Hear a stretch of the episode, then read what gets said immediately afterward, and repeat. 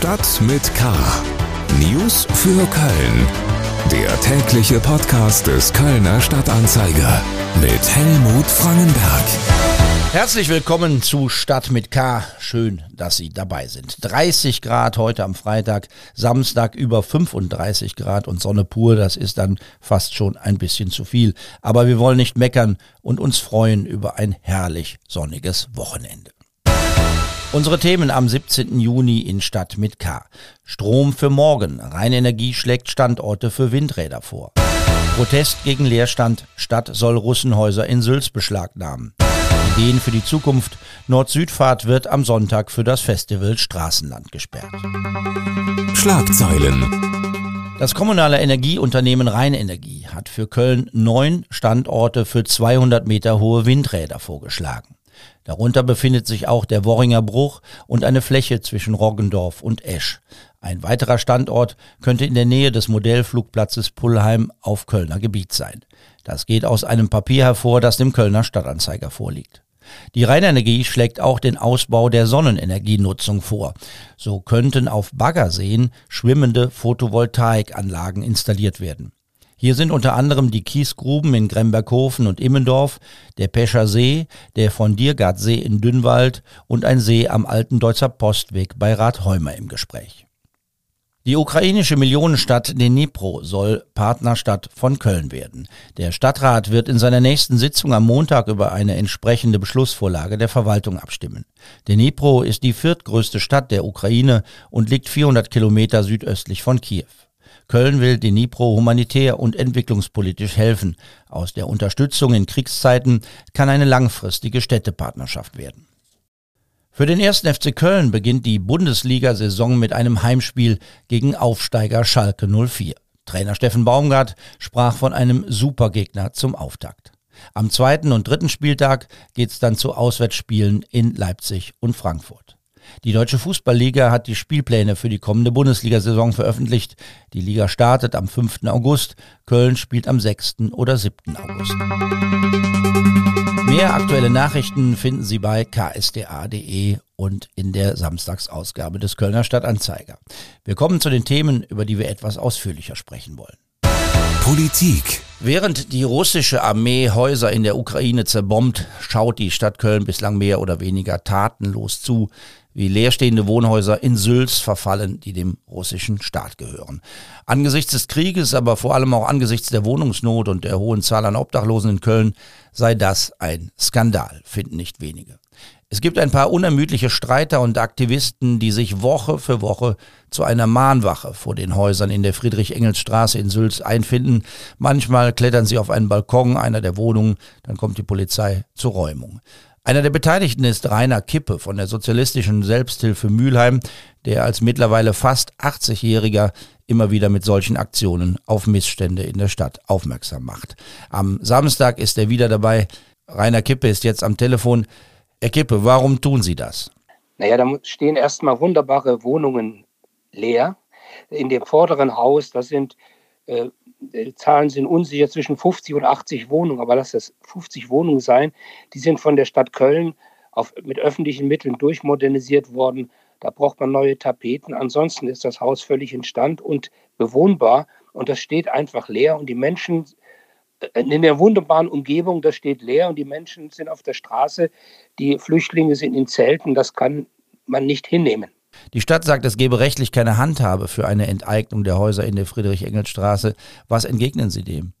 Ja, da muss man erstmal dazu sagen, wir reden nicht von Enteignung. Aus politischen Gründen bringen viele dieses Wort ins Spiel. Es geht nicht um Enteignung, es geht um die Nutzung. Und da hat die Stadt Köln natürlich bei leerstehendem Wohnraum die Möglichkeit, die Bürger einzuweisen. Das ist nach Ordnungsrecht. Das ist so wie in einem Notfall kann man natürlich immer Menschen in leerstehende Wohnungen unterbringen. Und das macht die Stadt ja auch jeden Tag, indem sie zum Beispiel, wenn Leute zwangsgeräumt werden, mit dem ordentlichen Gerichtsbeschluss und der Gerichtsvollzieher steht da und die Stadt hat für diese Leute keine Wohnung, dann beschlagnahmt die Stadt Köln einfach die Wohnung.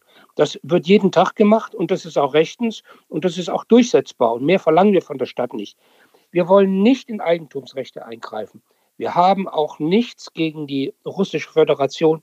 Für uns sind das, ist ein ganz normaler Grundeigentümer in Köln, der wie viele andere Hauseigentümer sein Haus, seine Häuser widerrechtlich leer stehen lässt. Und unsere Lösung nützt allen, die nützt den Menschen, die auf der Straße sind, sie nützt dem Eigentümer, weil sein, sein Haus nicht weiter verfällt und in Ordnung gebracht werden, und sie nützt der Öffentlichkeit, weil wir die Menschen äh, von der Straße bringen. Also die kriegen sogar noch Geld dafür. Das ist eine Win-Win-Lösung. Und ich habe am letzten Wochenende mit dem Verwalter geredet, der kam auf einmal angefahren und der hat uns gesagt, er finde das gut, dass wir da stehen. Wir sollen nur nichts kaputt machen. Das wäre ärgerlich. Und er setzt sich dafür ein, dass die Häuser wieder genutzt werden. Also ich will mal sagen, das kommt inzwischen auch auf der Gegenseite an, dass wir keine bösen Menschen sind und dass wir äh, niemand etwas Schlechtes wollen. Das klingt ja einfach, dann ist die Frage ja naheliegend, warum die Stadt dann nichts tut. Warum traut sie sich nicht oder was ist der Grund, warum nichts passiert? Das kann ich, das kann nur die Stadt sagen. Ich kann das nicht sagen. Ich sehe das rechtlich ganz einfach. Die Stadt fängt dann an mit so Ausreden, ja, dass wir äh, eine Botschaft und äh, äh, hoheitlich und so weiter. Das gilt aber für dieses Haus da vorne an der Ecke nicht, weil die Stadt ja dieses Haus als Mieter schon einmal zehn Jahre genutzt und in Ordnung gebracht hat. Ja, da steckt auch Öffn äh, Kölner Geld drin in dem Haus.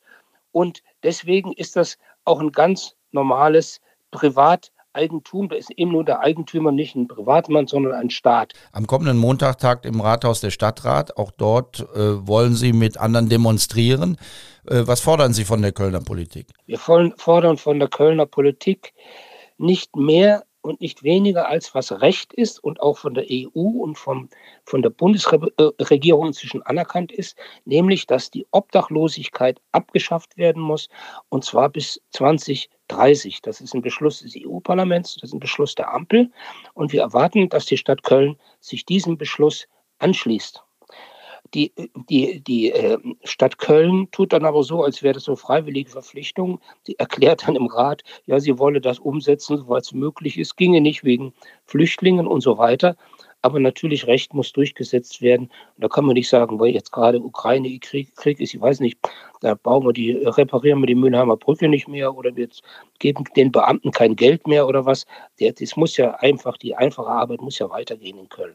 Das sind also faule Ausreden und wir wollen einfach, dass die Stadt das Recht umsetzt. Herzlichen Dank, Rainer Kippe, zu den Protesten gegen die städtische Untätigkeit im Umgang mit leerstehenden Wohnhäusern in Sülz, die dem russischen Staat gehören.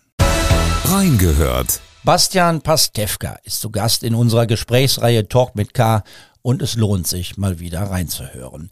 Der Kölner Komiker setzt sich da sehr kritisch mit seiner Heimatstadt auseinander. Köln ist ja nicht nur durch den Zweiten Weltkrieg äh, vollkommen zerstört worden, das wurden andere Städte auch. Aber in Köln haben danach ja noch äh, Architekten gewütet. Ne? Also wer baute in den 60er Jahren eine Nord-Süd-Fahrt, die in ihrer Hässlichkeit, oder späten 50ern war das schon, die ihrer mhm. Hässlichkeit nicht zu überbieten ist. Und vor allen Dingen, und da sind wir wieder beim, beim großen Thema Nachhaltigkeit, die haben ja Viertel dafür in Schutt und Asche gelegt. Ne? Also man sieht ja von den Fädeln, die wir heute haben, sozusagen ja immer rund um die Nord-Süd-Fahrt nur noch die eine Hälfte, die da ist. Ne? Warum haben wir alle keine Vorgärten mehr? Weil da ja eine Straße durchgebaut werden musste durch die Autos. Ne? Das ist ja übrigens in anderen Städten wie Hannover genauso passiert. Da hat man auch die historischen Zentren abgetragen, äh, um da tolle Verkehrsleitsysteme zu bauen, damit alle Menschen von dem von von außerhalb in die Innenstadt in das eine Parkhaus fahren, wo mhm. die Läden sind, um einzukaufen das ist ja heute vollkommen obsolet so zu denken, aber wir müssen mit dieser Architektur halt weiterhin leben. Pastewka schlägt vor, die Nord-Süd-Fahrt umzuwidmen und etwas von ähnlichem Ausmaß für andere zu tun, zum Beispiel für Fahrräder oder Kinderwagen. Nicht nur beim Thema Architektur hat der Mann ein gespaltenes Verhältnis zu Köln, auch den Karneval mag er nicht. Dabei hatte er doch gerade erst in der Reihe Last One Laughing mit einer tollen Parodie auf einen Büttenredner brilliert. Wenn ich eines bitte nicht, äh, nicht äh, wirklich, äh, wenn ich von einem bitte verschont bleiben möchte, dann vom Kölner Karneval. Mein ganzes Leben habe ich versucht vom Kölner Karneval und dem ja. Bonner Karneval. Ich bin in Bonn ja, groß genau. geworden. Jetzt sagen alle in Bonn, das ist natürlich kein richtiger Karneval. Ja, ja, natürlich. Ne? Aber auch das habe ich alles erleben müssen. Wenn ich eines bitte vermeiden muss, dann ist es Karneval in meinem Leben. In der Zeit, wo in Köln Karneval ist, fahre ich in meine Wahlheimat Berlin.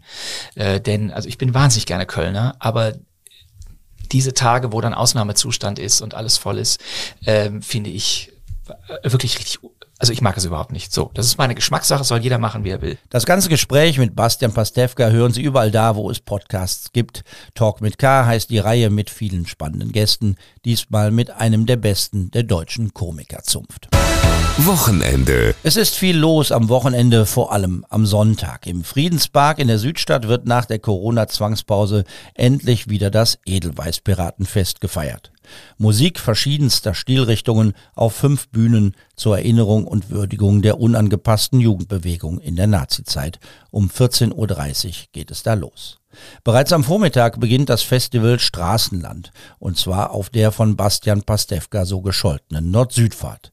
Liebe deine Stadt, move your town ist das Motto. Infos von Maike Felden. Auf 1,5 Kilometern wird eine der wichtigsten Autostraßen der Stadt gesperrt. Für Musik, Kultur, Reklame, aber auch für spannende Debatten über die Zukunft der Stadt. Zwischen WDR-Gebäude und Blaubach-Tel Aviv-Straße dürfen keine Autos fahren.